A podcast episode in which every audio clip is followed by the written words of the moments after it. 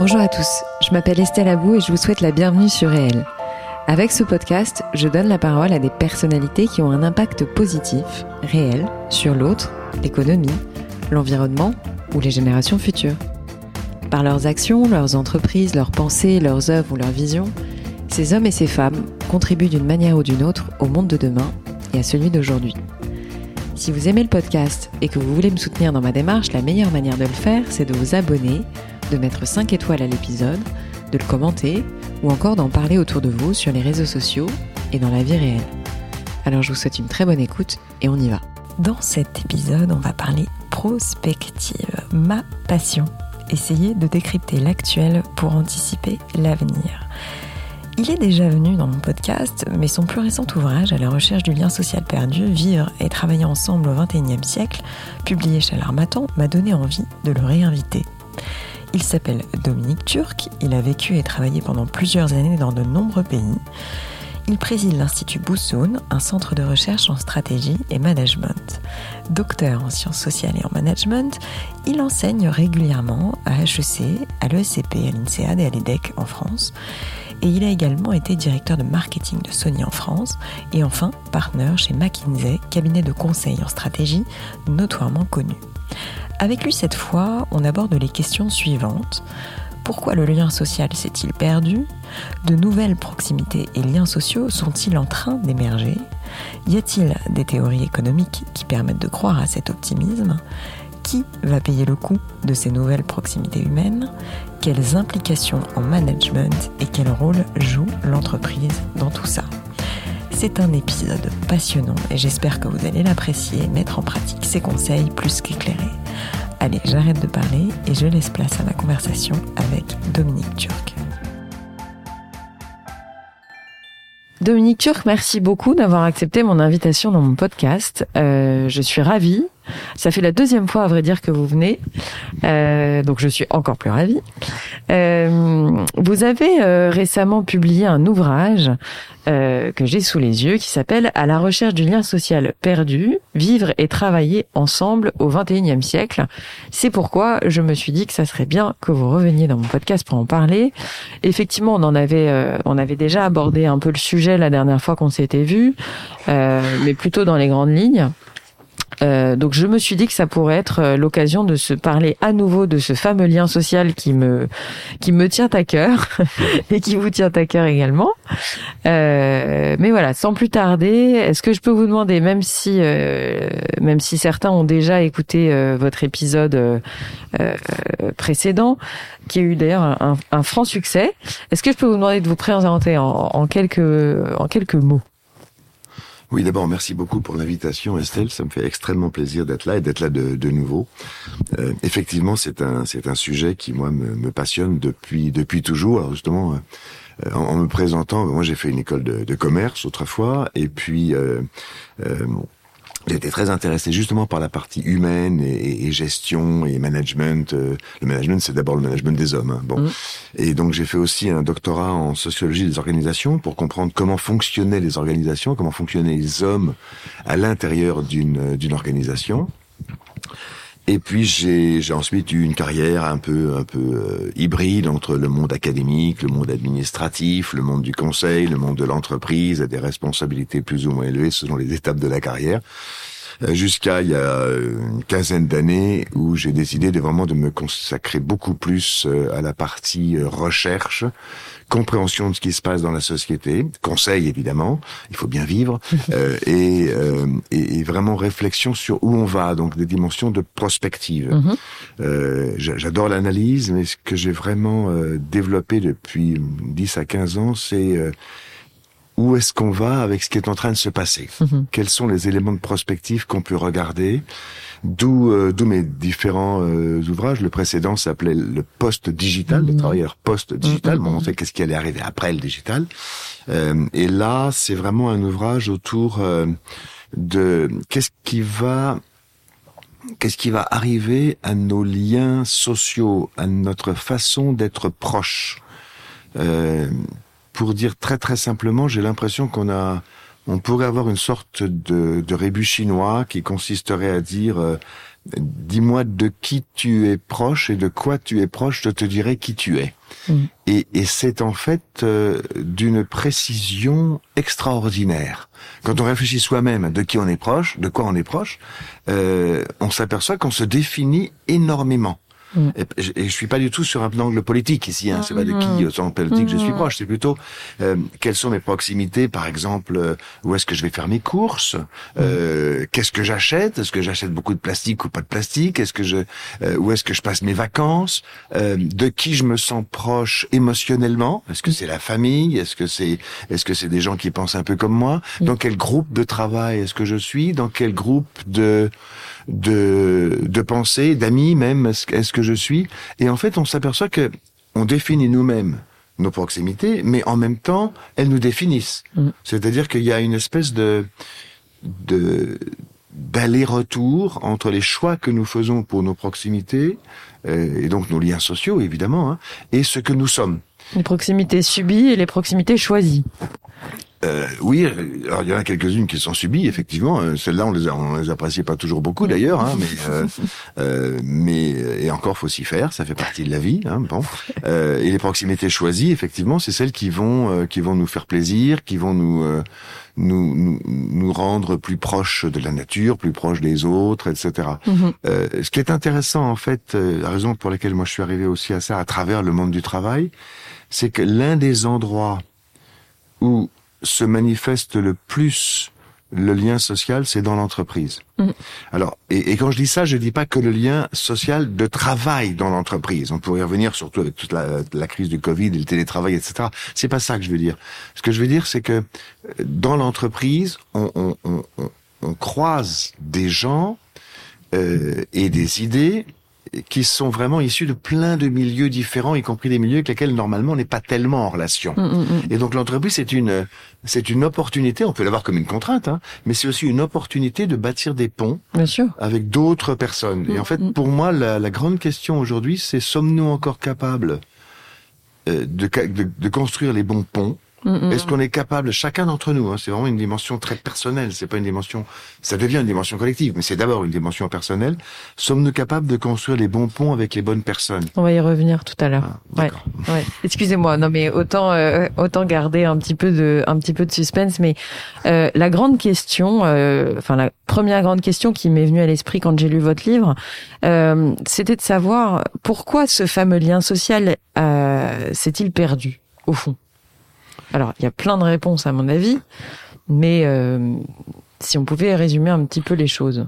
Il y, a, y a, beaucoup de réponses, donc on va pas, on va pas les prendre toutes, euh, mais euh, il y en a deux trois qui me semblent particulièrement importantes. Hein. Il, y en a, il, y en a, une qui est très très importante, c'est l'explosion du digital. Mmh. C'est-à-dire le fait qu'on a découvert cette technologie euh, bon, entre les années 70 et aujourd'hui, ça s'est surtout développé avec ce qu'on appelle le web 2.0, c'est-à-dire qui permettait vraiment d'avoir des, échanges à travers le web, euh, où on a pu automatiser un très grand nombre d'interactions, de liens, de liens sociaux, de relations, et en, les en les automatisant, on les a anonymisés. Mmh et on a supprimé l'intermédiaire, l'interlocuteur, puisque maintenant euh, on peut réserver ses billets de train, faire des, billets de théâtre et tout ce qu'on voudra, en faire un, nombre de choses incroyables grâce à Internet et la digitalisation. Tant mieux, hein, on a gagné, mhm. euh, on a gagné en, en coût de transaction, en temps de transaction, des choses, des temps considérables. Donc en soi c'est bon, mais le revers de la médaille, c'est qu'il y a des gens qu'on ne voit plus. Et, et d'ailleurs, l'OCDE a mis comme principale maladie euh, la solitude. La solitude. Voilà. Donc, donc c'est vraiment, c'est vraiment intéressant de se dire que le digital a eu un, rôle important. Alors, c'est pas le seul. Et j'ai pas envie de, de, non plus de, de, casser du sucre sur le dos du digital qui nous rend mhm. énorme service tous les jours. Soyons mhm. objectifs. Hein, C'est mhm. pas, c'est pas, il y a pas que du négatif. Hein, il y en a un petit peu. Bon, mais il y a pas que ça. Alors, il y a, quand même, restons une toute petite seconde là-dessus. Il y a du négatif quand l'individu souhaiterait avoir une relation autre que celle que du Bien Sûr. Là, il y a de la frustration. Quand c'est de la frustration. Là, il y a un vrai problème. Il y a un problème de frustration. Et aujourd'hui, des sites internet vous proposent un chatbot qui souvent n'est qu'une intelligence artificielle. Donc, c'est pas une personne. Et euh, il y a même ambiguïté aujourd'hui. On ne sait pas très bien si on parle avec une personne ou avec une machine. Hein. D'ailleurs, on a même transformé la quelquefois la personne en machine en lui demandant de répondre comme une machine. Donc on est. Euh, c'est ça. Bon, là, là, il y a un vrai problème. Si j'ai besoin d'un contact humain, j'ai envie d'avoir ce contact humain. Bien sûr. Et je voudrais qu'on puisse me l'offrir. Mmh. Ce qui va poser évidemment, on en parlera probablement tout à l'heure, des questions financières, parce que l'homme, ça coûte. Bon, mmh. euh, mais donc le, le, digital a eu d'énormes euh, bénéfices, euh, même s'il y a eu des côtés négatifs et notamment ce côté négatif de solitude. Il y a quand même pas que ça. Euh, parmi les, autres choses, il faut voir que la société de consommation, euh, ça est assez ancienne, elle date de la fin de la deuxième guerre mondiale en gros, hein, euh, nous a amené euh, à, à, rechercher des économies euh, un peu à, à, à tout prix, notamment au prix humain, pour acheter ou, ou, ou, avoir des choses. On a préféré avoir que être avec les mmh. autres, pour faire un peu une caricature. Mmh, hein. Mmh, et, et, on voit bien qu'il y a, euh, alors il y a par exemple euh, des trucs assez euh, assez simples. Je vais chez Ikea acheter mes meubles, c'est moi qui les assemble, etc. J'ai des contacts avec pratiquement personne et et je, effectivement je fais des économies. J'ai un prix plus bas parce que je fais le boulot à la place de quelqu'un d'autre qui aurait pu qui aurait pu l'installer chez moi. Bon, et on a ça à une très très très très grande échelle. Euh, on, on, on, a besoin euh, de, de, moins de contacts humains parce qu'on prend moins de personnes à domicile, comme c'était le cas avant la deuxième guerre mondiale, par exemple. Hein. Euh, euh, et aujourd'hui, on est heureusement en train d'essayer de réinventer le travail à domicile, l'assistance à domicile, etc., mhm. par des aides fiscales principalement d'ailleurs. Euh, mais ça suffisait pas. On a aussi cherché le prix le plus bas en allant dans des magasins, dans des hyper, etc., complètement déshumanisés, euh, pour payer un tout petit peu moins cher. Vous voyez, tous ces exemples, en fait, ce qui est intéressant, c'est qu'on est en train de revenir dessus. Mmh. L'hyper, il est en, il est en perte de vitesse aujourd'hui. On a envie de revenir vers son commerce de proximité, euh, et pas simplement parce qu'on veut pas prendre sa voiture. Il y a, il y a vraiment, il y a autre chose. Hein. Et les marchés, dans toutes les villes de France, on rouvre les marchés mmh. aujourd'hui. Donc, au lieu d'aller à l'hyper, qui était à 10 km en dehors de la ville, on va au marché qui est en Je sais qu'ils avaient leur importance pendant le Covid, donc euh, les gens avait un besoin d'être, euh, d'avoir le marché ouvert. Absolument. Mm. Et il y, a plein qui rouvrent. Hein. Mm. Plein de villes de France sont en train de rouvrir des marchés. C'est génial parce que quand on va au marché, on a une vraie vie sociale. Mm. On discute, on s'engueule avec les vendeurs quand c'est trop cher. Qu'importe. On a une vraie vie sociale. En même temps, on a l'impression de faire quelque chose d'écologique. Parce que parmi les proximités sur lesquelles je travaille, il y a celle avec la nature, avec le, euh, avec le, la, la, pureté écologique entre guillemets. Donc je veux moins de plastique. Quand je vais au marché, on emballe mon jambon euh, dans dans du, du, du papier mm, euh, mm, ou mm. mes légumes euh, ou mes fruits dans un sac en papier. parce que même souvent, je peux les prendre directement dans mon sac. Donc on a on, on a dans le marché en fait une espèce de de symbole de ce qui est en train de se passer aujourd'hui. Vie sociale, rencontre avec les autres, conversation euh, euh, anodine, conversation fatigue. La conversation fatigue, c'est celle qui sert à rien. Hein. Euh, mais mais qui sont le sel de notre vie? Mm. En fait, on peut. Mais qui sert à quelque chose finalement? Ben, qui sert? imaginons. qui nous rend un peu heureux au moment où on les a. Oui, et, et puis un, vrai échange social. Imaginons que, bon, aujourd'hui on n'arrête pas de se demander comment ça va, euh, il fait froid, il fait beau, mais c'est techniquement inutile on s'en fiche. En plus, souvent, on demande aux gens comment ça va, alors qu'on s'en fiche complètement comment ils vont. Mais c'est pas vrai. C'est pas vrai. Ces, échanges fatigues avec eux sont des échanges qui nous montrent qu'on est vivant, mm, mm. qu'on est en train d'interagir. Je ne bah me vois pas demander à un, un, chatbot sur un site internet comment ça va aujourd'hui. Euh... Ah si, moi je le fais souvent pour me juste pour rigoler et pour essayer de voir eh ben, ce qu'il va me répondre. Je vais, tester. Mais c'est comme avec Siri. Merci hein. Estelle, je vais tester. je vais à chaque fois maintenant que je vais être avec un chatbot, je vais demander comment ça va aujourd'hui, voir comment il répond. Mais un jour avec le Siri, euh, je lui demande quel est le sens de la vie et il me répond, euh, selon toute vraisemblance, il semble que c'est le chocolat. très bonne réponse. Très très bonne réponse. Oui, donc euh, donc le marché qui est comme une sorte de oui de de lunettes en fait, enfin de de de de, de symbole de ce que nos, ce qu'on de nos besoins et de nos manques en fait. Oui, de nos, besoins, de nos manques sociaux et même, c'est ça qui est intéressant avec le marché, c'est aussi un, un, symbole de notre besoin de proximité avec la nature, avec les paysans du coin, avec les mm. commerçants du coin, etc. Donc, on, on, va plus loin que simplement le contact social là. J'ai une question sous, la même question euh, sur euh, la disparition du lien social. Est-ce qu'on n'est pas aussi, alors il y a le digital, euh, il y a le monde dans lequel on vit, etc. Mais est-ce qu'il n'y a pas aussi eu un oubli de notre part, nous humains, et une sorte de, je dirais pas un oubli, mais on n'a peut-être pas assez valorisé le lien social, et on s'est peut-être un petit peu laissé aller aussi. C'est-à-dire que d'une certaine manière, à un moment, on n'a pas sacralisé le lien social suffisamment, peut-être. probablement. Probablement qu'on a laissé un petit peu euh, tomber euh, individuellement. Je dirais même que c'est certainement le cas. Par contre, c'est plus compliqué de connaître les vraies causes. Mm. Euh, peut-être parce qu'on était pas mal surchargé de travail. Donc mm. en fait, on se préoccupait de son travail et un petit peu de sa famille, puis on n'avait plus tellement le temps de faire du lien social. Euh, ça peut être une, une des raisons. Euh, peut-être aussi parce que euh, en ville, euh, quelque, quelquefois, on est content de ne pas avoir de liens sociaux. C'est-à-dire que il faut pas non plus hmm. rejeter le côté pervers de, leur, de pas pervers, mais le côté négatif de certains euh, liens sociaux. Il y, a des gens que j'ai pas envie de voir. Hmm et j'ai le droit de pas avoir envie de les voir. Et donc pour les éviter, ben, j'évite peut-être aussi en même temps d'autres liens sociaux. Il y a peut-être ça aussi. Non, mais je m'interroge parce que c'est vrai que je, je, je, prends juste là la période qu'on est en train de traverser. Je, je, regarde même mon comportement à moi. Le fait d'avoir vécu en, en, confinement pendant euh, X temps. Alors là, je, je contextualise un peu trop peut-être, mais euh, juste euh, après quasiment un an et demi où on s'est coupé quasiment du monde tous euh, ou en tout cas peut-être pas un an et demi, mais euh, de manière drastique pendant quelques semaines.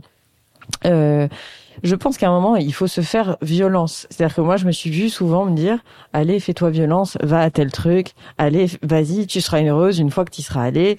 Je l'ai toujours fait ça parce que je suis quelqu'un de très euh, solitaire euh, naturellement, mais mais j'avoue que je, je, une fois que j'y suis, c'est vrai que je, je profite, je suis contente d'y être. Mais il y a ce truc humain malgré tout qui consiste à dire ah ben non, euh, je suis peut-être bon, peut-être que c'est des tempéraments. Hein. Il y a des gens qui aiment être entourés de plein de monde tout le temps en permanence et de voir du monde, etc. Mais euh, mais ce truc de se dire allez, euh, on y va. Est-ce que ça va pas aussi avec notre air de euh, euh je veux vivre pour moi, euh, je veux plus qu'on m'embête, je veux plus de contraintes, je veux plus de voilà. J'essaie de savoir s'il n'y a pas une forme de responsabilité dans le nouvel humain euh, cet être humain qui est arrivé au XXIe siècle et qui s'est dit je veux plus de contraintes. Et donc de fait, il s'est aussi un petit peu pris le revers de la médaille en se retrouvant un peu euh, un peu esselé quoi. Enfin, je je sais pas, hein, je, je, je ne fais pas de mon cas une généralité, hein, certainement pas, mais je j'essaie juste de savoir si l'humain a pas sa responsabilité aussi dans cette perte de lien. Voilà. Enfin, oui et non. Quoi. En gros, la réponse est oui et non. Je crois, je crois qu'on est, on est tous différents d'abord. Hein. Donc, donc, effectivement, on n'a pas tous les mêmes besoins de, de liens sociaux, les mêmes envies. Euh, euh, et puis, non seulement on est différents les uns des autres, mais on est, on est aussi différents d'un moment à l'autre. Bien sûr. On a envie qu'on nous fiche Bien sûr.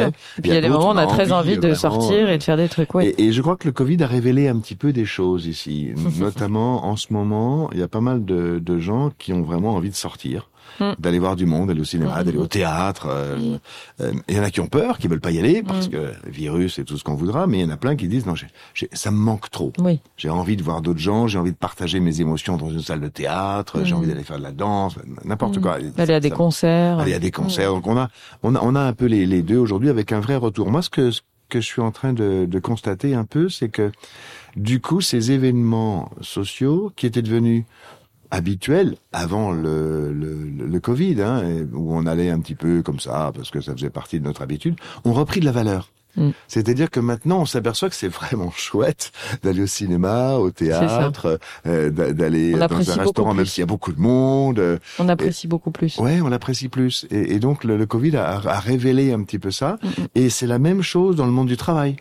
C'est-à-dire que avant on avait la réunionnite aiguë, aiguë, on n'en pouvait plus de ces réunions, on se trouvait tout le temps. Euh, avec le Covid, on a fait de la de la zoomite aiguë, ça a été épouvantable aussi. Et maintenant, on a quand même envie d'avoir des réunions, mais il faut quand même que ces réunions soient bonnes. Ouais. et constructives et ce qu'on avait avant. Optimisées, quoi optimisée, intelligente, intelligente au sens où on écoute les autres mm, mm, et mm, on sait qu'on va pouvoir être écouté. Donc je, je crois que il est en train de se passer quelque chose dans notre société euh, avec la, la, la, relation aux autres et avec, ne l'oublions pas, la relation avec la nature, parce que le l'écologie nous a bouleversés aussi. On tout le monde a commencé à prendre conscience qu'il fallait qu'on fasse plus attention à notre relation à la nature, aux voyages que l'on faisait, aux produits qu'on consommait, etc., à l'endroit où on les achetait, d'où le marché. C'est pas tout à l'heure je disais que le marché, il, est, mmh. il est exactement à cheval entre les deux. Euh, il y, a, y a des prises de conscience qui se sont faites. Est-ce qu'elles vont durer? À mon avis, oui. C'est pas un simple épiphénomène du, du Covid, euh, mais il y a quelque chose qui est en train de se passer de, de, de profond. Et moi, je suis très optimiste en fait euh, sur ce mm, mm, bouquin, mm. même s'il apparaît pas toujours comme étant optimiste. La première partie est un peu triste ou nette parce qu'elle montre pourquoi ça des, des, un petit peu désaxé. Et la seconde, elle dit ben non, il y a plein de choses qui font qui vont que ça va se, se, se réaxer sur de nouveaux contacts. Euh, on l'a déjà beaucoup abordé, mais peut-être euh, peut-être que vous avez d'autres choses à ajouter. Mais donc il y a des nouveaux liens sociaux et des nouvelles proximités qui sont en train de se construire. Euh, on en a parlé. L'écologie, enfin, on se sent plus proche de la nature, euh, euh plus proche également de soi. C'est-à-dire que les gens se, se sentent plus proches d'eux-mêmes, tout simplement, avec des, des quêtes de bien-être, des quêtes de voilà, des quêtes philosophiques, des quêtes psychologiques, etc. Donc, c'est des nouvelles proximités aussi, des nouveaux liens sociaux. Bah, honnêtement, les nouveaux liens sociaux, là, je, je sèche un peu. Je sais pas. je, je vous cache pas que j'ai un peu de mal à, à comprendre dans, dans le sens où euh, moi je sens une société très fracturée, euh, très communautariste, euh, très binaire, très voilà. Donc j'ai un peu de mal à, à, me projeter sur des nouveaux liens sociaux aujourd'hui. Alors. Je me trompe hein, certainement. Hein. Non, non, mais c'est pas simple et c'est pas gagné. Hein. je vais pas. bon. D'abord, euh, vous avez soulevé la question du lien avec soi-même, qui me semble extrêmement important, euh, parce qu'effectivement, ça aussi, c'est un lien qu'on est en train de retrouver. Je ne sais pas s'il est venu de l'écologie ou s'il est venu tout seul, mais on a besoin de faire plus de sport. Mm. Euh, le, Covid l'a aussi montré. On a besoin de, de, plus de méditation. Regardez, le succès des apps de méditation, c'est extraordinaire. Le succès des cours de yoga, il y en a partout maintenant, yoga, mm, ou mm, tout ce que vous voudrez d'autre, même des cours de, de, de gymnastique. on voit qu'il y a un besoin de se sentir mieux dans son corps. Donc aussi son alimentation D'ailleurs, il y a tout, un, écosystème qui est en train de se mettre en place pour plus de proximité dans ce sens. Alors, en face de ça, effectivement, il y a des éléments de fracturation dans, notre société. Bon, Jérôme Fourquet a fait un bouquin qui s'appelait L'archipel français, euh, qui montrait qu'en fait, on était sur des îles qui se séparaient un peu les uns des autres. Alors ça peut être autour du communautarisme, ça peut être autour de certaines euh, religions, ça peut être autour de certaines idées politiques un peu extrêmes, etc. Mm, mm. Oui, il y a, y a, incontestablement euh, ça.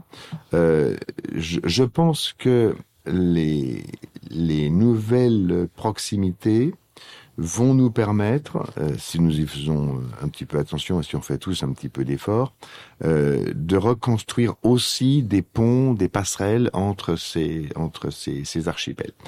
Par exemple, moi, je, je, je, vois bien, je regarde un peu qui va dans les cours de yoga. On a des gens qui viennent de, de raisons extrêmement différentes. Je regarde, moi, je fais du théâtre. Ben, je vois dans mon cours de théâtre des gens qui sont d'horizons extrêmement différents du mien. Alors, malheureusement, comme c'est dans Paris, ils sont tous de Paris. D'accord. Bon. Euh, mais euh, le, le, le, lieu de travail est un endroit où aussi les dialogues se reforment. Aujourd'hui. Mmh. le lieu de mmh. travail, là, on vient vraiment de milieux extrêmement euh, différents. Bien sûr. Euh, le marché, on parlait tout à l'heure, alors sauf c'est vraiment le marché du 16e, hein, quand il est un peu coincé, les gens vont tous être les mêmes, mais c'est pas partout pareil comme ça. Hein. Dès qu'on est dans une ville plus petite, on le voit bien.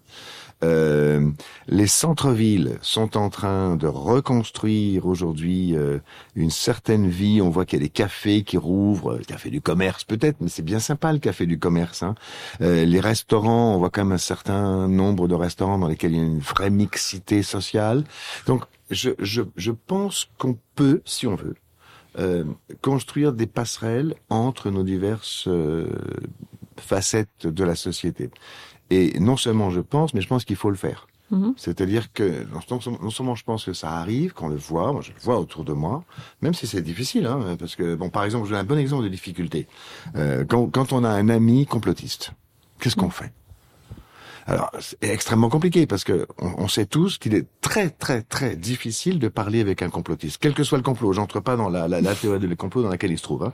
Euh, on sait bien que les arguments, les arguments euh, euh, rationnels, ça marche pas. Mhm.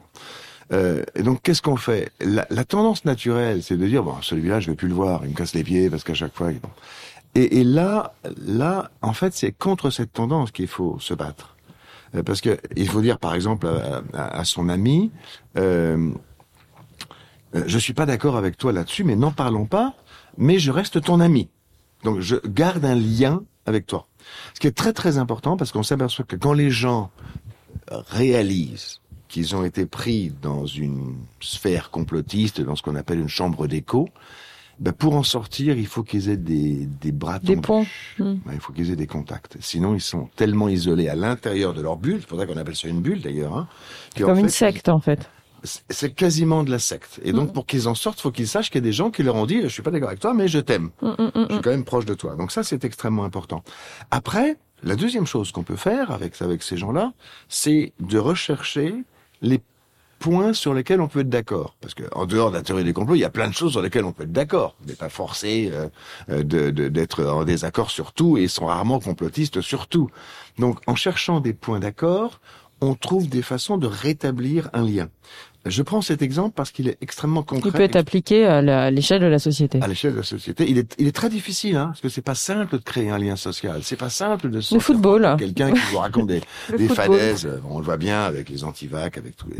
Il y a des, des dizaines de, de, théories du complot. Et moi, j'ai pas mal de gens autour de moi qui sont dans l'une ou dans l'autre j'essaie de garder le contact avec eux. Et je sais que d'autres de mes amis disent non, moi je veux plus les voir. Bon, et, et ben ça, c'est une vraie difficulté que individuellement.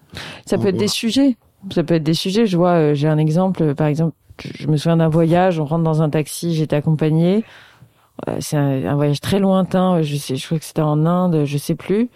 Euh, premier contact avec le taxi, le foot. C'est-à-dire qu'en fait, il y a des sujets qui sont fédérateurs, il y a des, des, des, des, sujets de discussion, euh, quel que soit le milieu social, euh, euh le, le, lieu, la langue, etc. Euh, si on dit euh, Mbappé, bon bah ça ouvre un petit peu la, la conversation, hein, mais, mais effectivement, la, la solution, c'est peut-être essayer aussi que, que chacun ait envie de retisser des liens. Je, je pense qu'il y a aussi il y a aussi ce sujet-là mais je me suis permise de dire que je, je, trouvais la société française un peu fracturée au sens où euh, je me pose la question sur ces désirs euh, de lien social sur une partie de la population. Mais bon, ça, de toute façon, ça fait partie de l'histoire française et, oui, ça continuera d'être. On a toujours fait il y aura toujours des gens qui n'auront pas envie de, de, de, de, faire de faire société, comme on dit. Mais c'est pas c'est pas une raison pour se décourager de se dire qu'il y a toujours eu ça. Euh, je, je ne sais pas pas personnellement si vraiment il y a une distance plus grande qui est en train de s'établir aujourd'hui. Je n'ai pas de preuve de ça. Euh, au contraire, euh, moi je vois pas mal de rapprochements se, se faire euh, dans des dans des détails de la vie quotidienne, dont le marché que je mentionnais tout à l'heure. Et, et j'ai confiance dans le fait qu'on soit capable de découvrir euh, chez les autres un des points communs, deux des richesses. Et c'est pour ça que je crois d'abord au monde du travail. Moi, je viens d'abord du monde du travail. Hein. Alors justement, c'est euh, est-ce qu'il y a des théories économiques qui vont dans le sens euh, de cet optimisme? C'est-à-dire, est-ce que euh, le fait de voir réapparaître des proximités, des liens sociaux nouveaux, est-ce que ce phénomène est accompagné par des théories purement économiques? Oui, alors ça c'est un point très intéressant parce qu'effectivement, il y a un grand nombre de théories économiques qui sont en train de se développer autour du lien social, autour des proximités, euh, pour montrer qu'elles ont pris une importance qu'elles n'avaient pas avant. Alors, euh, ce qui est intéressant, c'est que ce sont des théories qui sont assez anciennes, mais qui, pour diverses raisons, étaient soit considérées comme un petit peu fantaisistes, euh, soit euh, science-fictionnesques. Mm, mm, mm. alors, prenons par exemple tout ce qui est l'économie du recyclage, l'économie de la ville du quart d'heure, euh, l'économie de la ville du quart d'heure, c'est de dire que la ville en fait peut se réorganiser euh, avec des, des, distances maximum d'un quart d'heure pour faire tout ce qu'on a à faire. Bon, il y a toute une théorie autour de ça qui, qui tient bien la route. Intéressant. Je vais creuser parce que j'étais pas On réorganise des villes entières aujourd'hui en, en se disant tiens et si on réduisait nos grands temps de transport pour être plus proches les uns des autres et finalement gaspiller moins, etc. Et l'économie du recyclage, c'est un peu la même chose. Elle est en train de prendre un essor extraordinaire aujourd'hui, puisque même les grandes marques de luxe sont en train de mettre en place des systèmes pour qu'on leur rapporte les vêtements ou les objets pour qu'ils puissent les recycler ou les revendre. Ah bon, le luxe fait ça maintenant ah, Les marques de luxe, de plus en plus, qui, qui fait ça. Tout à fait. Euh... Ah, je savais pas justement. Moi, je réclamais. J'attendais que le luxe s'y mette parce que j'avais vu que la, enfin, le second marché, on va dire des marques un peu plus euh, abordable commencé à le faire. Mais justement, je me demandais quand est-ce que le luxe allait se mettre au truc.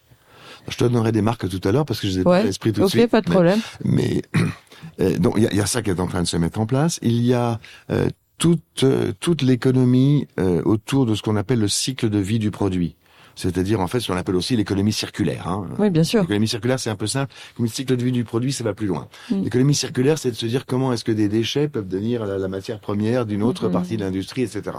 Donc, c'est du recyclage à une autre échelle. Mm. Ça, ça fonctionne ex extrêmement bien aujourd'hui. Les vraies théories qui sont en train de se construire là-dessus.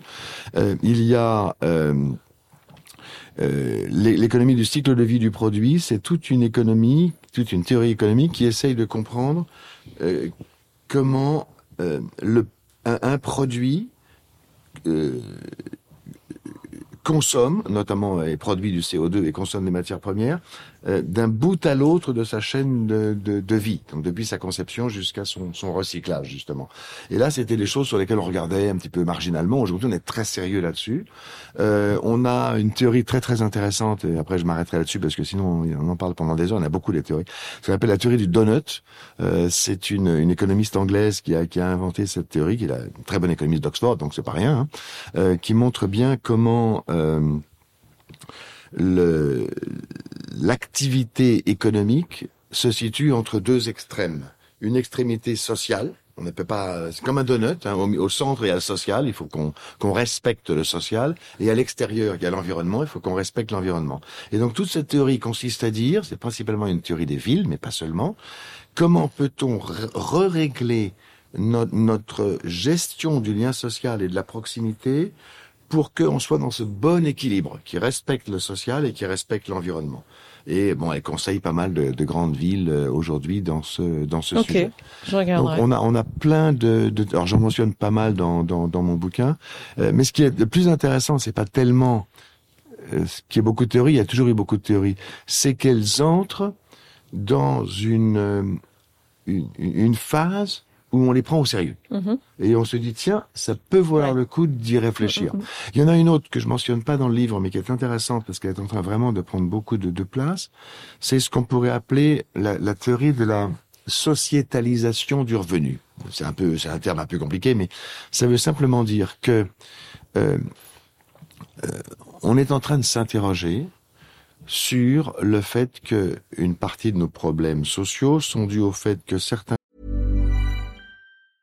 I'm Sandra, and I'm just the professional your small business was looking for. But you didn't hire me because you didn't use LinkedIn jobs. LinkedIn has professionals you can't find anywhere else, including those who aren't actively looking for a new job but might be open to the perfect role, like me. In a given month, over 70% of LinkedIn users don't visit other leading job sites. So if you're not looking on LinkedIn, you'll miss out on great candidates like Sandra. Start hiring professionals like a professional. Post your free job on linkedin.com/achieve today. métiers, notamment les métiers de proximité, ne sont pas assez rémunérés. D'accord Mhm. On voit bien pour les infirmières, les éboueurs, enfin tout ce qu'on appelait Mhm. la première ligne pendant, le, pendant le Covid. Et on s'aperçoit en même temps qu'on est en train de réfléchir au plus de moyens possibles pour augmenter ces revenus en les sociétalisant, c'est-à-dire en amenant un revenu supplémentaire. C'est euh, l'indemnité pour euh, l'inflation, c'est les primes pour euh, l'énergie, c'est euh, les, par exemple, le- les avantages fiscaux pour les employés à domicile, etc., etc. Autrement dit, une partie du revenu de la personne va être payée par l'ensemble de, De la société. et, et ça, alors, je, je, on peut aller jusqu'à la théorie du revenu universel, hein, qui est une théorie qui, qui était loufoque il y a 10 ou 20 ans, qu'on commence à regarder de plus en plus sérieusement dans pas mal de- de- d'endroits. Mais ce qui est intéressant dans toutes ces théories sur le revenu et sa sociétalisation, c'est de se dire, on reconnaît collectivement qu'un certain rôle. nombre de jobs sont pas assez payés, alors qu'on en a besoin sur le plan de nos proximités et de nos liens sociaux. Donc, comment pouvoir les remettre en place en permettant d'augmenter le revenu de ces personnes-là, sans augmenter trop le coût que ça représente pour ceux qui les, qui les utilisent directement. Donc là, on a vraiment quelque chose qui est en train de se passer. Ça rejoint la, la question suivante en fait que, que j'avais, c'était euh, au sujet de ce lien social et de ces proximités nouvelles qui ont un coût. On l'a abordé même euh, en tout début d'interview, mais donc qui paye? Donc là, c'est euh, forcément un exemple Oui. euh, où c'est la société qui prend en charge euh, bah, ces nouvelles proximités ou en tout cas la, la valorisation de ces proximités. Euh, mais sur quelle autre entité ça peut se répercuter? Comme on coût on est qu'au début encore, hein, je Ouais. pense, cette sociétalisation, même si les exemples sont assez nombreux et, et- et pas, et pas négligeables en termes de montant, parce que par Mhm. exemple, euh, un employé à domicile, euh, ben, il coûte beaucoup moins cher que ce euh, à celui salarié. qu'il emploie, Mhm. euh, que ce que ce qu'a ce qu'a l'employé en termes de revenus. Hmm. Quand on parle de revenus plus charges sociales inclus. Donc on, on a déjà fait pas mal de choses et on va en, on va en faire d'autres. Euh, mais on peut pas imaginer que tout va passer par la sociétalisation. Ce serait un petit peu trop, euh, trop simple. Hein. Bon. Euh, et donc se pose la question de à partir de quand l'individu, vous, moi, sommes prêts à payer Mm. pour un contact social? Mm. Bon. Euh, en fait, on s'aperçoit quand on regarde un petit peu qu'il y a déjà pas mal d'expériences qui se font dans ce domaine. Euh, Ah, C'est-à-dire choisir entre un interlocuteur humain et un chatbot, par exemple. par Je exemple. suis prêt à payer un euro de plus pour parler avec un conseiller. Voilà. Alors en fait, euh, vous avez peut-être pas fait attention, mais vous le faites déjà. Quand vous appelez des call centers, on vous dit, eh ben, euh, Cet appel est facturé ça va coûter euh, 35 centimes, 1 euro la minute, etc. Mm. Qu'est-ce qu'on fait? On est en train de dire, vous êtes en train de payer le contact humain que vous allez avoir. Bien sûr. Et d'ailleurs, le même message vous dit, mais si vous voulez, vous pouvez passer par notre site internet. Mhm, mhm. Hein? Donc, qui lui sera Entre guillemets, il gratuit. est gratuit. hein. Bon, donc là, c'est un début. Euh, J'ai vu en Italie des pompes, euh, des stations-service où il y a deux, deux fils. La station-service où on se sert soi-même avec l'essence à un certain prix, et, Et la, le pompiste. et, et la Non. pompiste, et celle où il y a un pompiste où l'essence est un peu plus chère. C'est affiché en grand, on voit les prix. Hein. Avec service, sans service. Euh, D'accord. on voit la BNP est en train de, de faire une expérience intéressante. Elle, euh, pour l'instant, c'est plus qu'une expérience, mais on ne sait pas si ça va durer. Elle est en train de dire, ben, je peux plus donner un conseiller euh, personnel à chacun de mes clients. Donc, ils vont avoir le choix entre avoir un conseiller euh, soit virtuel, soit quelqu'un dans un centre d'appel, ou bien, mais ils paieront un peu plus cher, un vrai conseiller qui leur sera dédié. Et c'est pas la banque privée, hein, c'est la banque normale qui est en train de faire ça. Je pense que ça va se généraliser. Il y a un certain nombre de gens qui sont prêts, dans certaines circonstances, c'est ce qu'on disait tout au début, hein, c'est pas tout le temps, hein, qui sont prêts à payer. Alors, le cas, par exemple, de la de la SNCF, vous pouvez prendre votre- billet euh, sur Internet sans aucun problème. Mais si vous avez envie vraiment de parler avec quelqu'un parce que vous avez un truc un peu compliqué, des trucs de réduction différents, ben vous allez payer euh, ce que- va vous demander euh, le, le- le centre d'appel. Mm, mm, mm. Et puis pourquoi pas Mm, hein. Donc il y a, il y, a, il y a quelque chose. Ce que- ce que je veux dire ici, c'est que c'est pas simplement des riches. Non, non, C'est à l'échelle de la société. Voilà, Mm. c'est un phénomène social quand on aura envie d'avoir un petit peu de, contact social. Alors, j'ai même envie d'aller un petit peu plus loin. Quand on va chez son charcutier ou son boucher ou son boulanger, on paye euh, sa viande, son pain peut-être un petit peu plus cher qu'en allant au supermarché. Bien sûr. Mais on, on accepte de le payer un Bien peu sûr. plus cher. Bien sûr. Donc ça veut dire qu'on est, on est prêt. Quand on va au marché, les prix du marché sont pas toujours inférieurs à ceux du supermarché. hein. Mais c'est pas la même chose. Bien sûr.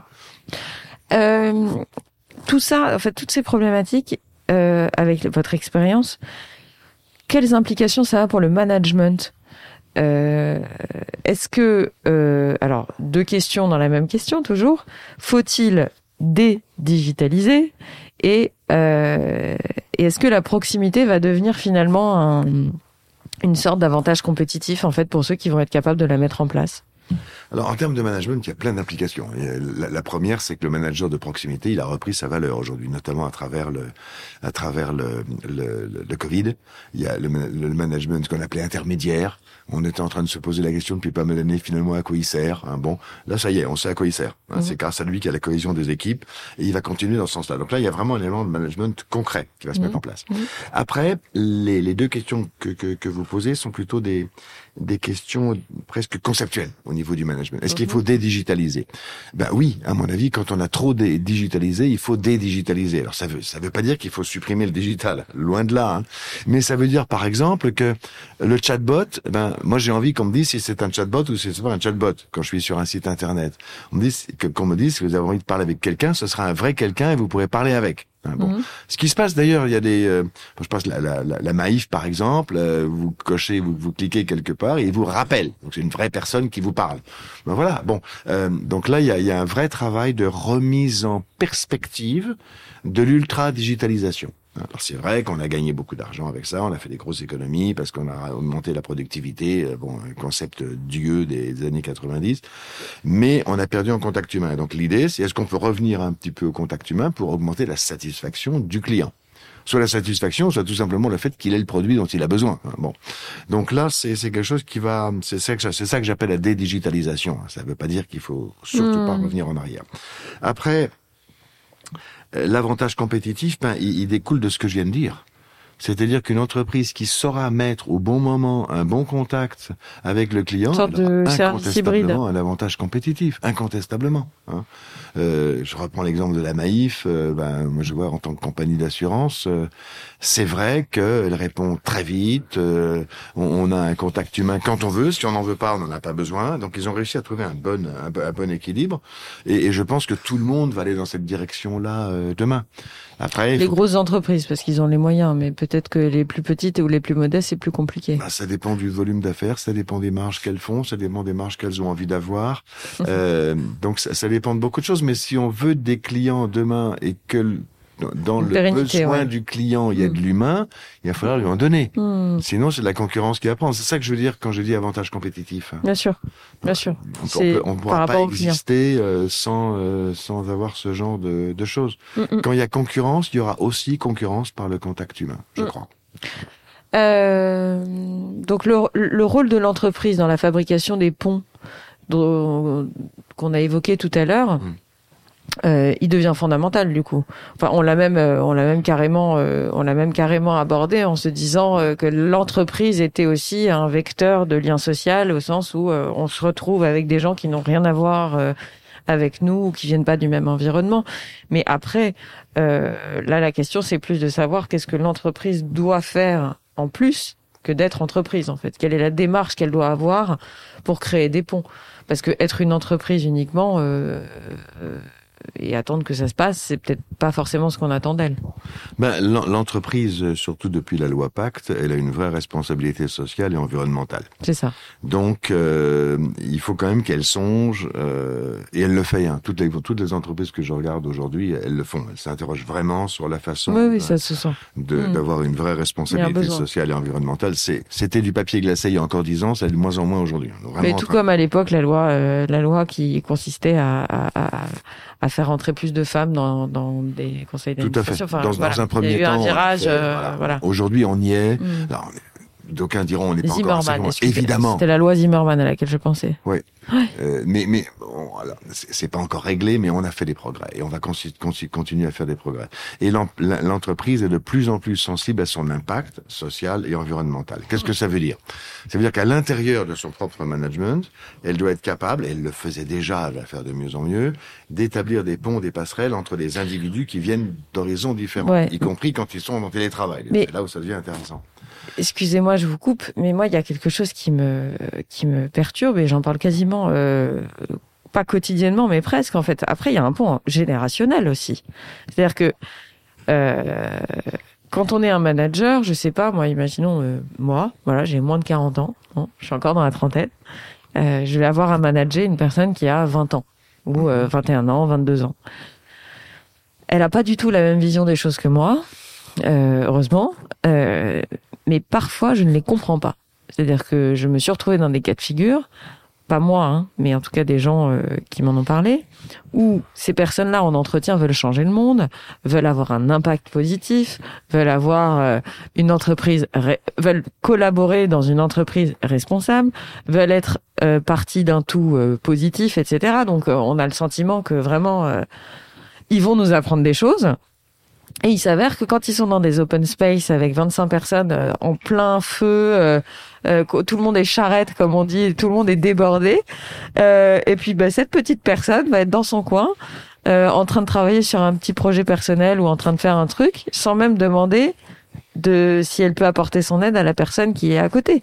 Donc si vous, je pense qu'il y a un sujet à la fois un peu métaphysique comme ça, enfin pas métaphysique, mais j'arrive pas à faire euh, comment dire le lien, euh, en l'occurrence, ou à, à transcrire euh, toutes ces bonnes volontés dans la réalité de l'entreprise. C'est-à-dire qu'il y a un moment où c'est les ponts. Je suis d'accord, et c'est très important de les créer entre euh, pour créer de la diversité. Mais il y a un pont générationnel, moi, qui me perturbe beaucoup, où euh, j'avais déjà ce sentiment-là à l'époque, où euh, bah, quand on est plutôt d'une formation qui n'est pas ingénieur, on a du mal à se parler avec des ingénieurs parce qu'on parle pas la même langue et qu'ils ne comprennent pas forcément sur plein de sujets. Et moi, je ne les comprends pas sur d'autres. Mais là, je trouve qu'il y a un vrai, euh, il y a une fracture en fait euh, qui est aussi en train de s'opérer. Alors, je veux pas voir la société trop fracturée et plus qu'elle ne l'est, mais je trouve qu'il y, a un- il y a un vrai sujet de génération. Donc euh, peut-être que toutes les générations du monde se sont posées ces questions. Peut-être que peut-être que des personnes qui ont euh, aujourd'hui 70 ans me voyaient moi-même comme une personne euh, qu'ils n'arrivaient pas à, à- à- capter. Euh, mais je me souviens, en tout cas moi, qui j'avais des sujets, des préoccupations quand je suis arrivée dans le monde de l'entreprise. Euh, j'avais un sujet euh, de, de respect de l'autorité, j'avais un sujet de euh, bien faire mon travail, j'avais un sujet de ne pas trop remettre en question en permanence tout, tout, tout, tout, tout. Euh, et je ne me sentais surtout pas euh, dans l'envie ou dans la possibilité de donner des leçons ou voilà donc il y, y a un côté euh, je, je attention je, je je casse pas du tout du sucre sur la nouvelle génération parce qu'il y a des pépites et il y a des gens exceptionnels et je déteste les généralités hein, dans un sens comme dans un autre. Bref ma question est très longue mais en gros c'est que je me demande quel conseil on peut apporter à cette génération de managers qui a moins de 40 ans on va dire ou, voilà une petite quarantaine quoi euh, et qui a à gérer des gens de 20 ans voilà, je trouve que c'est c'est un vrai sujet. Ah, m'en parlez pas, ma brave dame. les jeunes ne sont plus ce qu'ils étaient. Hein. Mais non, mais c'est pas. Je, je sais que je passe pour une rombière quand je fais ça, mais c'est. Et encore une fois, je comprends les jeunes de 20 ans, c'est pas le sujet, hein, mais je. Voilà. Je- un peu hein, une ça. citation, je sais plus où je l'ai mise dans, dans ma tête, euh, de, de Platon qui disait la même chose sur les jeunes. Euh, donc ça fait longtemps effectivement qu'on s'interroge sur euh, les jeunes d'aujourd'hui ne sont plus ce qu'ils étaient de mon temps. Euh, c'est une bonne question. Hein, c'est pas la, la seule chose que moi je vois vraiment différente à travers les siècles, quand j'ai regardé un petit peu l'histoire de ça, c'est que les générations sont plus courtes. C'est-à-dire qu'avant, on ne comprenait pas les gens qui avaient 20 ans de moins que nous. Oui. Et maintenant, il y a des fois où on comprend pas les gens qui ont 50 ans de moins. que nous. Exactement, Donc exactement. là, là, il s'est passé Ouais, quelque chose, C'est ça. principalement à cause des technologies d'ailleurs, hein, parce que les, les technologies, bon, euh, euh, on utilise peut-être euh, WhatsApp, mais il y a 10 ans, euh, on n'utilisait pas trop WhatsApp, euh, voilà, par exemple. hein, Il y, a, y a que ça, mais ça change énormément. Les fonctionnalités de l'iPhone changent toutes les 5 ans, donc on on a des choses qui sont plus riches. Euh, même même le- les capacités qu'on peut, de- des choses qu'on peut faire par Internet, par ce digital, ont beaucoup changé. Donc, on a des vraies évolutions euh, des technologies. Et puis, on a une évolution sociétale aussi. On a des attentes qui sont différentes. On a des des, des générations jeunes, effectivement, par exemple, qui ont des grosses grosses attentes sur refaire le monde de demain. C'est ce que c'est ce que vous disiez, hein, sur euh, l'écologie, etc. On a des, des- la génération Greta hein, euh, qui est en train d'arriver aussi. Donc, oui. Alors après, moi, ce que j'ai envie d'entendre là-dedans, c'est chouette. Il y a plein de ponts et de passerelles à faire. Donc, plutôt que de s'inquiéter Non, non, je de m'inquiète ça, pas, mais je me essayons, essayons d'en, d'en tirer un bénéfice. Qu'est-ce qu'on peut apprendre de ce que ces jeunes-là, parce que là on parle des jeunes, ont, ont envie d'amener à la société? Euh, Est-ce qu'on peut en tirer quelque chose sur notre propre comportement? Est-ce que dans une entreprise, parce que là en fait on est au niveau du fonctionnement de l'entreprise aussi, hein, Je suis d'accord. qu'est-ce que je peux Il faut se remettre en écouter question. et- et au niveau de mes process, au niveau de mes produits, au niveau de mes enjeux, au niveau de ma raison d'être? La, la loi Pacte, elle demande aux entreprises d'avoir une raison d'être. C'est extrêmement important parce que c'était un des vrais problèmes, pas seulement des jeunes d'ailleurs. Hein, on a toujours eu un une entreprise à mission. Voilà, l'entreprise. C'est quoi le sens de mon travail? C'est les gens se posent ça depuis des générations complètes. Hein. Bon, Euh, il y a un moment où on effaçait ça parce qu'on se disait bon bah de toute façon faut bien travailler, il faut que je fasse mon boulot, etc. Mais non, aujourd'hui c'est fini. Ça, tout le monde veut un- un- une raison d'être. Mm. Euh, et, et- et ça c'est plutôt une bonne chose qu'on ait envie d'avoir un sens dans notre travail. Bon, après la, la question elle est vraiment. Je sais pas. Il y a quand même. Enfin, je pense que c'est quand même. euh, je sais pas. Tu t'interroges pas sur le sens de ton travail? Si, moi, oui, mais parce que je suis privilégiée. Mais je pense que le, le- la- la- la- il y a quand même une, une majorité de gens qui sont obligés de travailler euh, et de faire le travail qu'ils ont devant eux. C'est-à-dire que, qui, qui, voilà, je, je, je m'estime privilégiée parce que euh, je crois qu'il y a quand même une catégorie de gens euh, qui sont obligés de faire le travail.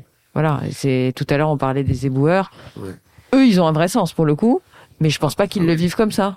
Bah, Je- ils le vivent pas forcément toujours comme ça, mais euh, il y en a qui le vivent comme ça. Moi, j'ai- une, une, une, une nièce infirmière euh, qui me, qui me parle de son métier avec des larmes dans les yeux. Non, mais je suis entièrement d'accord. Mais ce que je dis, c'est qu'il y a aussi beaucoup de gens, euh, je sais pas, je prends des gens qui n'ont euh, pas du tout d'instruction, qui sont, je, je, comment dire, je je suis pas certaine que tout le monde ait ce besoin-là. Voilà. Je peut-être que je me trompe, hein. Peut-être que je me trompe. Pour, pour moi, c'est un, un, besoin fondamental et je, je, vois peu de gens qui, euh, euh, même dans les livreurs Amazon, quand ça m'arrive d'avoir un peu de temps pour parler avec eux, euh, qui euh, ne, ne cherchent pas. Oui. Alors, c'est pas forcément conscient, ils vont pas l'exprimer dans un bouquin de philo, hein. Mm. Mais, mais le, le fait, la plupart des, surtout dans les métiers de proximité, ils ont un vrai sens ils ont un vrai sens. D'ailleurs, euh, dans, dans, son bouquin qu'il avait appelé sur les bullshit jobs il y a quelques années, j'oublie Mm. son nom, mais, mais Mm. euh, il, il parlait pas de ces métiers-là. Il parlait des métiers devant un ordinateur où on s'ennuyait à remplir des données. Hein, donc des, Mm. des métiers de gestionnaire du savoir quelque part, pas des gestionnaires de propriété, de, de, pro- de proximité, pardon. Et, euh, je, moi, je pense fondamentalement que dans l'homme, il y a un besoin de se, de se réaliser. Oui, puis de toute façon, ceux qui n'auront plus de sens dans leur travail seront remplacés par des robots, c'est ça? Alors il y a une partie qui peut être remplacée par des robots. Effectivement, c'est pas, euh, je sais pas si c'est vraiment la chose à souhaiter parce que Mm. bon. Et non, il y a et, et, et je pense que la question va plus loin en fait. Je, je l'aime bien cette question parce que si, si est-ce que si, si quelqu'un fait juste un boulot parce qu'il a besoin de faire ce boulot et qu'il a besoin de gagner un petit peu d'argent pour terminer son mois, est-ce que c'est une raison pour ne pas essayer de lui donner du, Du sens. sens. dans son travail et qu'il s'y sente mieux? D'abord Mm. parce qu'il le fera mieux, évidemment. Il se sentira mieux, il aura une qualité de vie au travail qui sera meilleure. Et nous, en lui donnant peut-être un peu de sens, on, on lui aura aussi donné de la joie de vivre quelque part. On lui aura donné quelque chose. Ça me fait penser, oui, aux livreurs, parce que j'avoue que j'ai un sujet sur Deliveroo. Oui. Je, je, je trouve que cette entreprise est euh, un cas d'école euh, incroyable. Euh, entre une personne qui se paye un repas avec quelqu'un qui vient lui livrer devant sa porte et qui est cette personne, en fait, moi, je, je j'avoue, hein, j'ai j'ai utilisé Deliveroo euh, et je l'utilise encore. Euh, mais quand j'ai vu apparaître le euh, donner un pourboire au livreur, ça n'existait pas au début de Deliveroo. Il y avait pas. Il y a eu cette fonctionnalité qui est apparue euh, au bout d'un certain temps. Ensuite, je vois ces gens qui euh, manquent de se faire écraser euh, 50 fois ou de se faire renverser en mobilette, en train de, enfin mobilette, en, en scooter ou en vélo, ou truc. Parce que voilà, ils ont un objectif. Il faut absolument que le repas arrive à telle heure, à tel endroit, etc.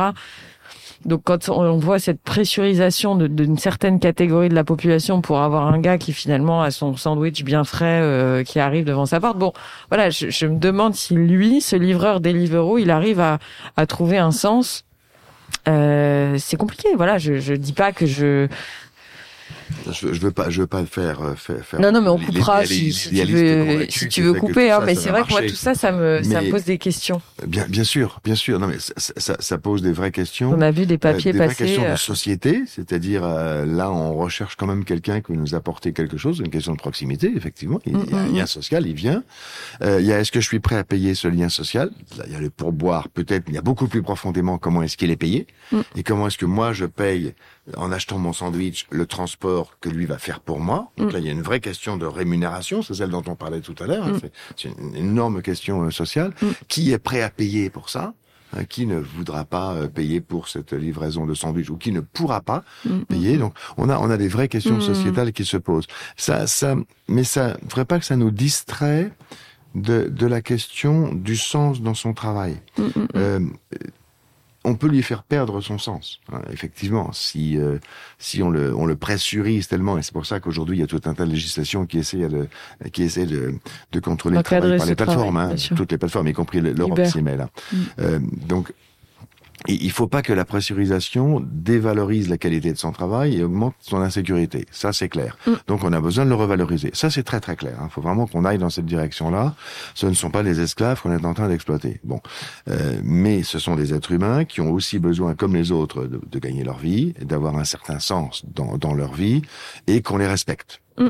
Et, eh bien là, les, ces questions-là, c'est des vraies questions sociétales. Comment est-ce qu'on peut mieux les respecter? Comment est-ce qu'on peut mieux les, les, les payer? Euh, Si on les paye pas assez et que du coup c'est pas rentable de faire l'opération, ben, il y a aucune raison que la société continue, cette société continue à les utiliser. Bon, donc il y a, y a des vraies questions qui vont se, se poser.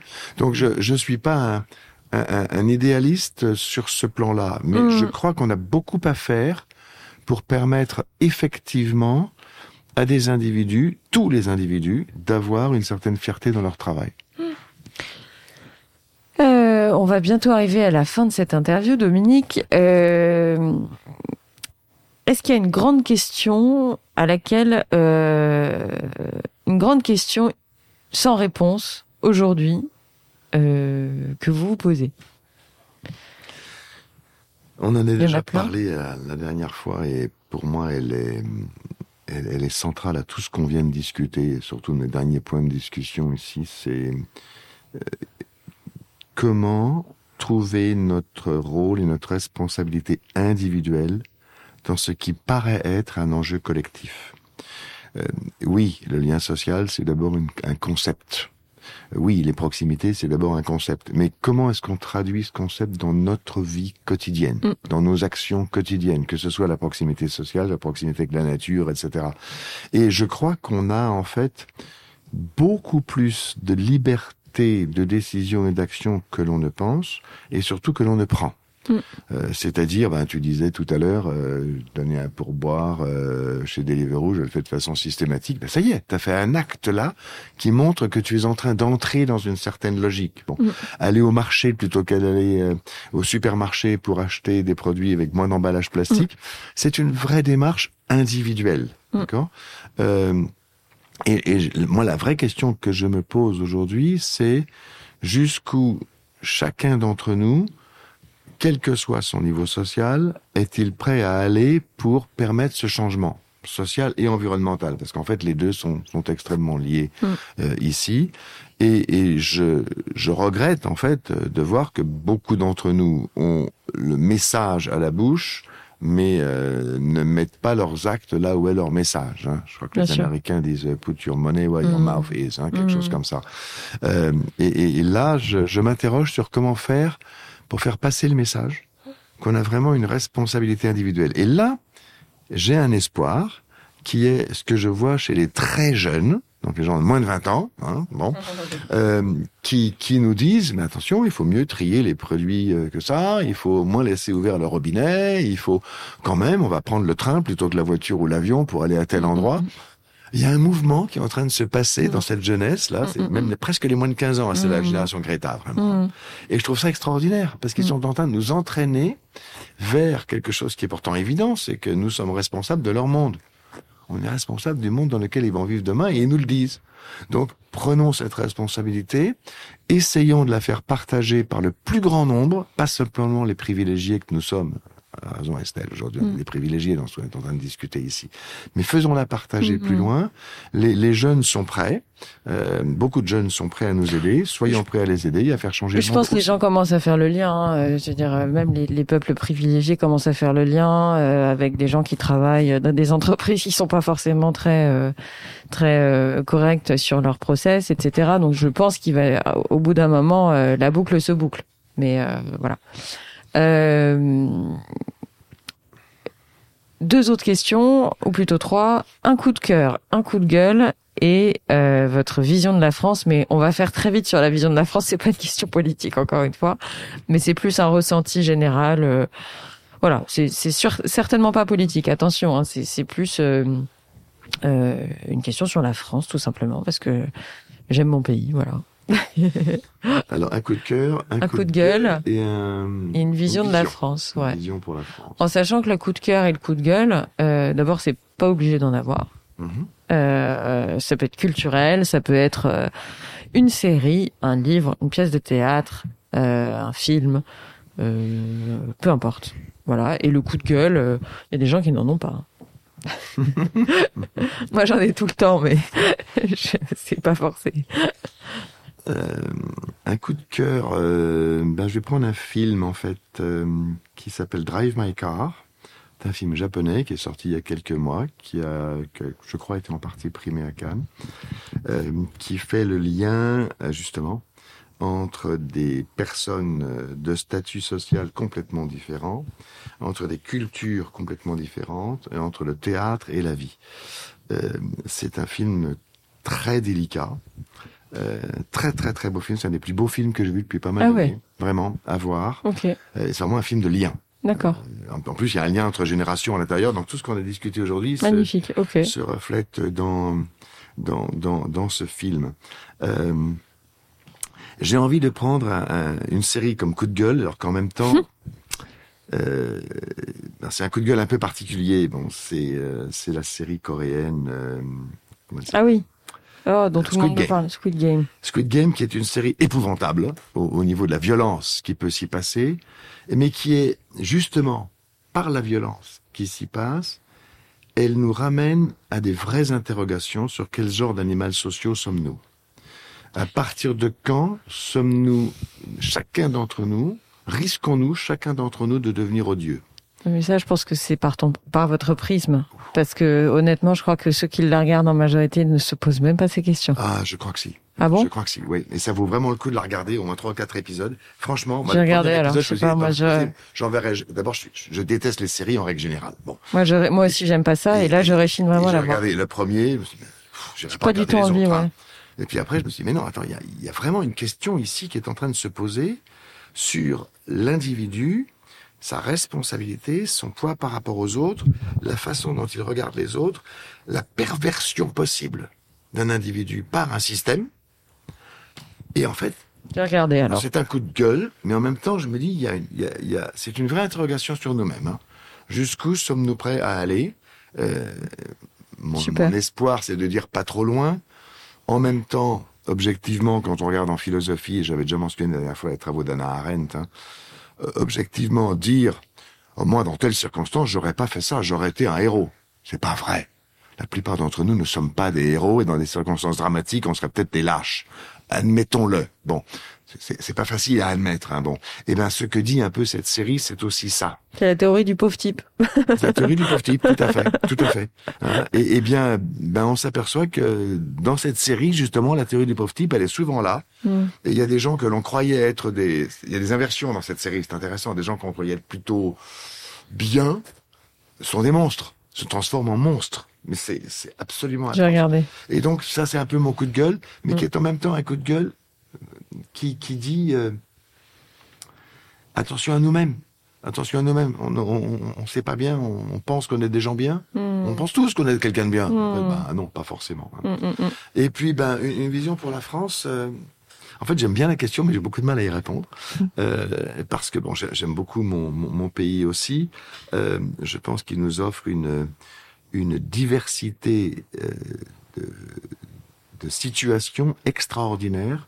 Et moi, je le regarde un peu comme un laboratoire, comme un endroit où on peut, si on veut, euh, arriver à, à créer un nouveau mode de, de relations sociales, un nouveau mode de vivre ensemble. On n'a pas bien réussi jusqu'à présent. hein. C'est pas parce qu'on n'a pas bien réussi qu'on peut pas le faire. Euh, et je crois qu'on a un vrai, un vrai enjeu et qu'on a les moyens. On a les moyens. Il faut beaucoup de courage. Faut beaucoup de courage parce qu'effectivement, euh, vous dites que c'est pas une question politique, mais c'est une question politique hein, par définition. Euh, il va falloir mettre les moyens et accepter des des, des changements euh, euh, assez importants collectivement et individuellement, et l'écologie va nous aider d'ailleurs parce qu'on va être forcé à le faire. Euh, je pense que moi j'aime les labos. Les labos, c'est des endroits où il y a plein de choses qui se confrontent les unes les autres. Et la France est un formidable laboratoire aujourd'hui euh, à tout point de vue, principalement au niveau politique, parce que Mm. et au niveau économique, bien sûr, hein, mais même au niveau politique. Alors, Quand je dis au niveau politique, que je suis pas en train de me positionner extrême droite, extrême gauche, c'est pas ça que je vois. Euh, je, je prendrai un autre exemple en politique, qui est par exemple celui de notre relation à l'Algérie, qui est une relation extraordinairement complexe sur le plan historique, qui est une relation à l'intérieur de notre pays, avec des gens qui sont ici, qui habitent ici, qui sont qui sont nés français mais peut-être d'origine algérienne, euh, qui sont il y a des Français qui étaient en Algérie, qui étaient des pieds noirs, qui sont encore là, qui sont des enfants de pieds noirs, etc. Mm. On a un, un c'est ça que j'appelle la politique. C'est pas de savoir si je vais voter à droite ou à gauche, c'est comment est-ce qu'on peut, avec ce laboratoire de gens extrêmement différents les uns des autres, réussir à vivre mieux ensemble demain. Et à mon avis, c'est faisable. Avec même. Plus que vivre ensemble. Vivre ensemble, ben oui, vivre ensemble, ça veut dire vivre ensemble. Vivre avec, c'est être un petit peu l'un à côté de l'autre. Enfin bon, on peut voir les. Il y a, il y, a, il y a des vraies questions. Pour moi, c'est ça, et je pense qu'on a une chance en France, une chance incroyable, d'avoir été justement un pays de- de- d'extraordinaire mélange. On n'est fait que de mélange. Il n'y a pas un français pur, ça n'existe pas. Euh, et, et donc, ce mélange, faisons-en quelque chose. Mm, mm, mm. collectivement. Donc ça, oui, j'ai une vision assez positive ici, mais là, là, je suis peut-être un petit peu idéaliste, utopiste. Je reconnais. Je reconnais. Dominique, merci beaucoup. Euh, J'étais ravie d'échanger avec vous. Euh, on rappelle votre livre. euh, à la recherche du lien social perdu, vivre et travailler ensemble au XXIe siècle aux éditions L'Armatan. Merci beaucoup Dominique. Merci beaucoup pour cette invitation, Estelle. C'était un grand plaisir. Si vous avez aimé cet épisode, n'oubliez pas de le partager, de mettre 5 étoiles sur iTunes ou encore d'en parler autour de vous sur les réseaux sociaux et dans la vie réelle. Et bien sûr, abonnez-vous au compte Instagram du podcast pour suivre son actualité et m'envoyer vos commentaires et suggestions d'invités. Je réponds à tous les messages.